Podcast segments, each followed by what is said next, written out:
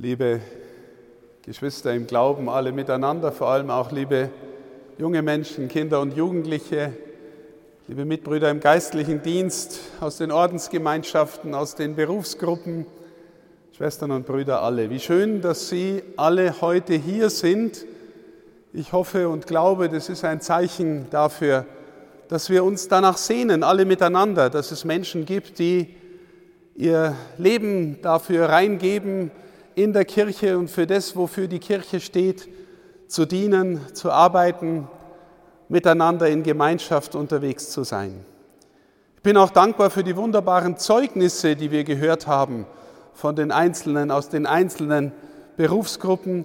Der Diakon Kraus hat mit Recht gesagt, der Diakon war keiner dabei, also zumindest keiner, der auf die Berufsgruppe ständiger Diakon hingewiesen hat, aber der Tobias Asbeck, der ist ein Diakon, da ist er, und der wird dann zum Priester geweiht. So gesehen war schon einer dabei, aber natürlich ist es noch einmal auch eine eigene Berufsgruppe. Zu den Zeugnissen möchte ich noch einen Gedanken dazulegen, nämlich den Gedanken von Schönheit.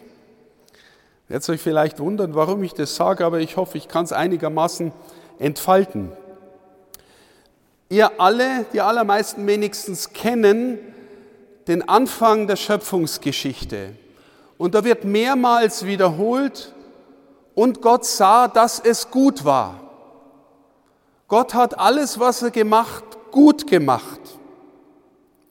Und das Wort, das da im Hebräischen steht, oder auch in der griechischen Bibelübersetzung des Alten Testaments, das Wort für gut bedeutet in beiden Sprachen auch schön. Im Griechischen Kalos, schön. Das heißt, du könntest übersetzen, Gott hat alles, was er gemacht hat, schön gemacht. Schön gemacht.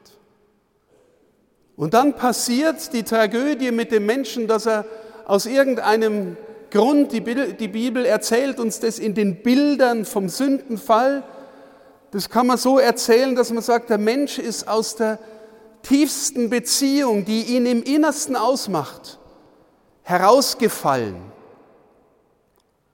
Und schon wird er von innen her nicht mehr nur schön sondern auch hässlich.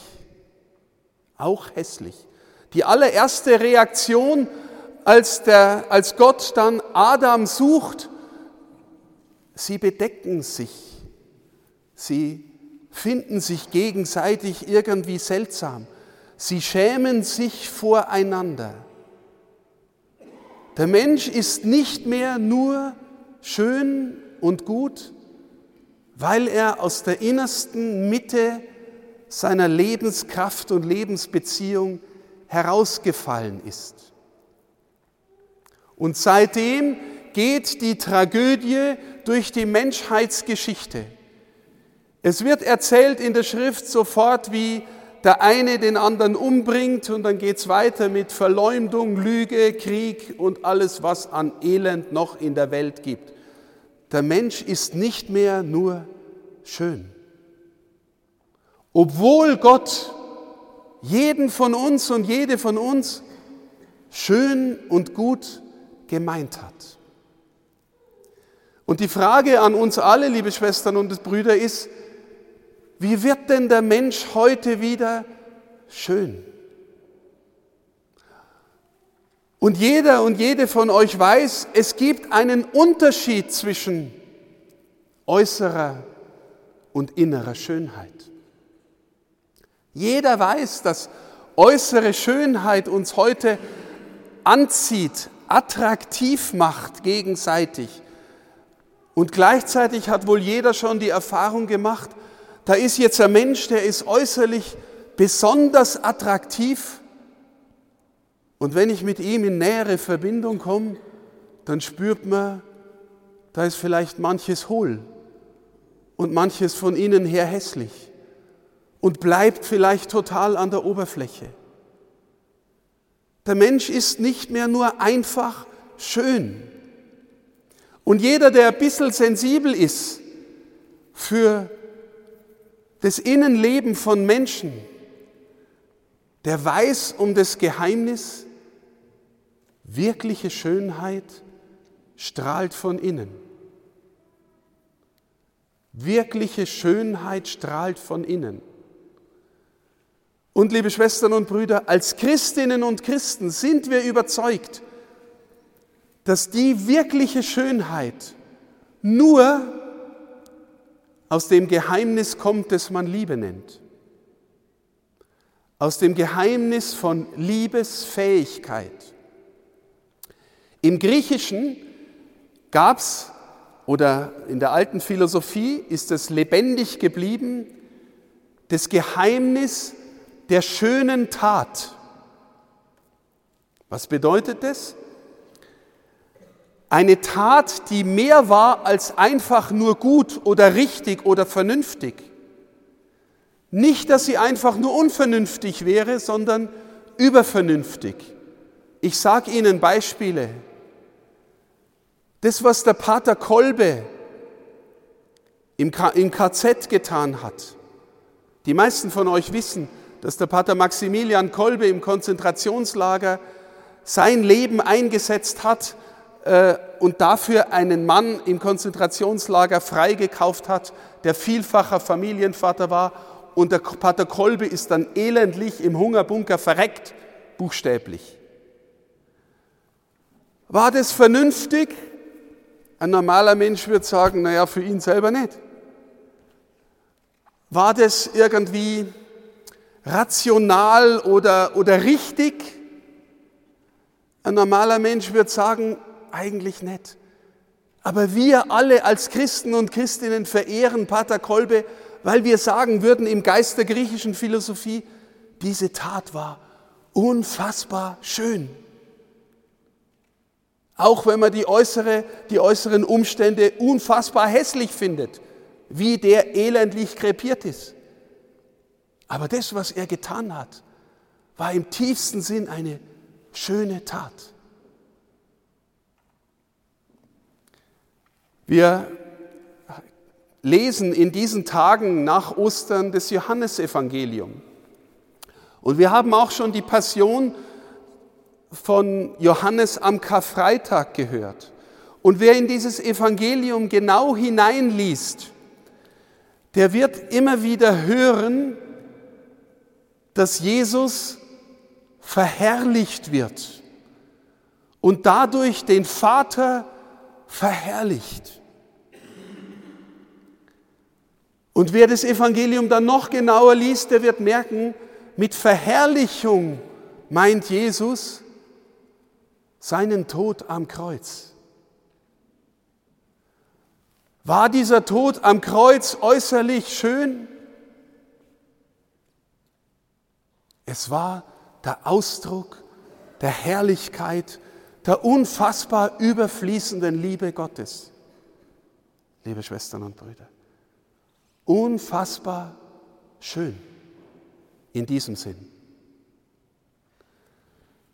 Wir sind berufen, liebe Schwestern und Brüder, jeder und jede von uns zur Schönheit.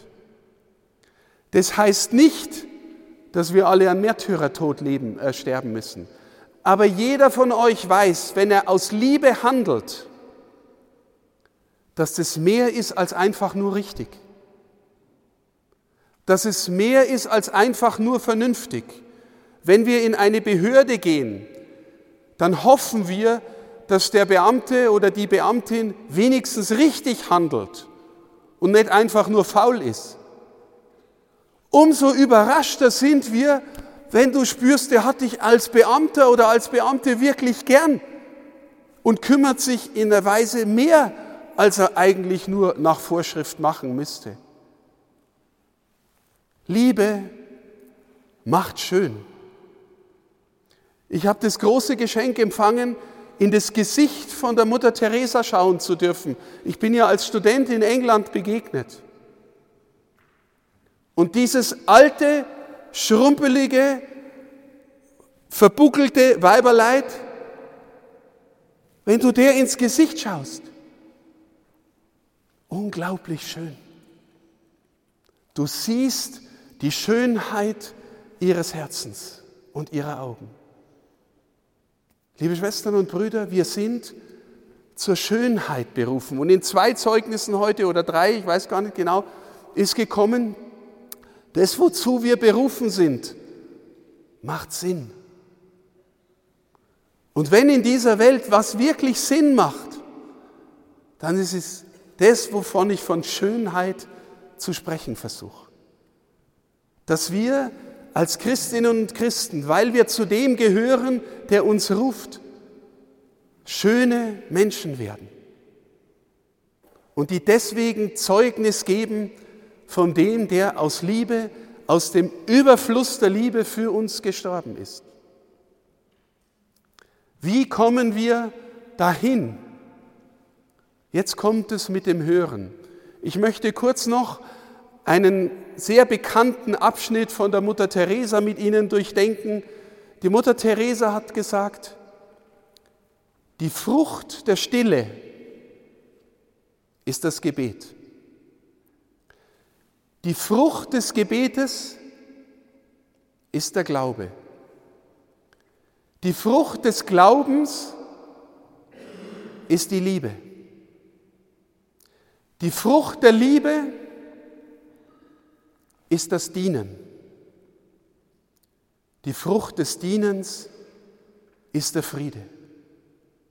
Und ich würde dazu sagen, die Schönheit deiner Seele. Also, die Frucht der Stille, meine Lieben, auch das ist heute in einem Zeugnis gekommen, wir leben in einer so lauten und oberflächlichen Welt. Und die Welt will uns vor allem durch oberflächliche Schönheit anziehen und macht uns gefangen in der oberflächlichen Materialität und, äh, und allem, was scheinbar so attraktiv scheint. Ohne den Weg in die Stille keine Berufung. Ohne den Weg in die Stille kein tieferes Hören. Wir müssen schweigen lernen, um die Stimme Gottes, das zarte Werben Gottes in unserem Herzen hören zu lernen. Warum? Weil unser Herz vielleicht auch nicht nur schön ist. Wir brauchen die Stille. Und wenn du dir Zeit nimmst für die Stille, jeden Tag einige Minuten, und dann dort vielleicht die mit hineinnimmst, die dir nahe sind, oder deine eigenen Sorgen und Nöte, deinen eigenen Dank, deine eigene äh, Zuversicht oder, oder dein Leiden oder was auch immer, und das vor ihn trägst, dann spürst du vielleicht, die Stille führt ins Gebet, in den Dialog mit dem Herrn. Die Frucht der Stille ist das Gebet. Die Frucht des Gebetes ist der Glaube. Je mehr du mit ihm im Hören und Sprechen im Dialog bist, desto mehr wächst in dir die Zuversicht, dass das, was die Kirche sagt über ihn, wahr ist. Was der Glaube sagt, ist wahr. Durch die Stille, das Gebet wächst der Glaube. Die Frucht des Glaubens, die Frucht des Vertrauens auf Gott ist die Liebe. Warum? Dann lerne ich mich selber zu verlassen. Dann lerne ich mich selber wegzugehen von mir, weil ich mich getragen fühle von ihm. Wie schön sind die Menschen, liebe Schwestern und Brüder, die von sich selber weggehen und wegschauen können und die nicht immer nur selbst gefeiert werden wollen für das, was sie tun. Die lernen, umsonst zu dienen. Die Frucht des Glaubens ist die Liebe. Die Frucht der Liebe ist das Dienen. Und zwar in einer Art Überfluss überfließend. Warum engagierst du dich so in der Kirche? Das bringt da doch nichts. Na, bringt auch nichts. Einfach so, weil es gut ist, weil es schön ist. Die Frucht der Liebe ist das Dienen. Die Frucht des Dienens ist der Friede, ist das schöne Herz. Warum? Weil du im innersten Sinn der Welt zu Hause bist, weil du getragen bist von dem, der gesagt hat, ich bin die Wahrheit, ich bin der Logos, ich bin die Liebe. Liebe Schwestern und Brüder, nichts auf dieser Welt, nichts macht mehr Sinn, als ihm zu dienen, ihn zu folgen und ihn zu lieben. Und ich hoffe, dass die Sehnsucht in vielen erweckt, dass sie dieses Gespür hören, dass sie dafür wach werden. Tragen Sie es weiter, liebe Schwestern und Brüder. Und danke an alle, die diesen Tag heute organisiert haben und beigetragen haben, dass es so gut geworden ist. Amen.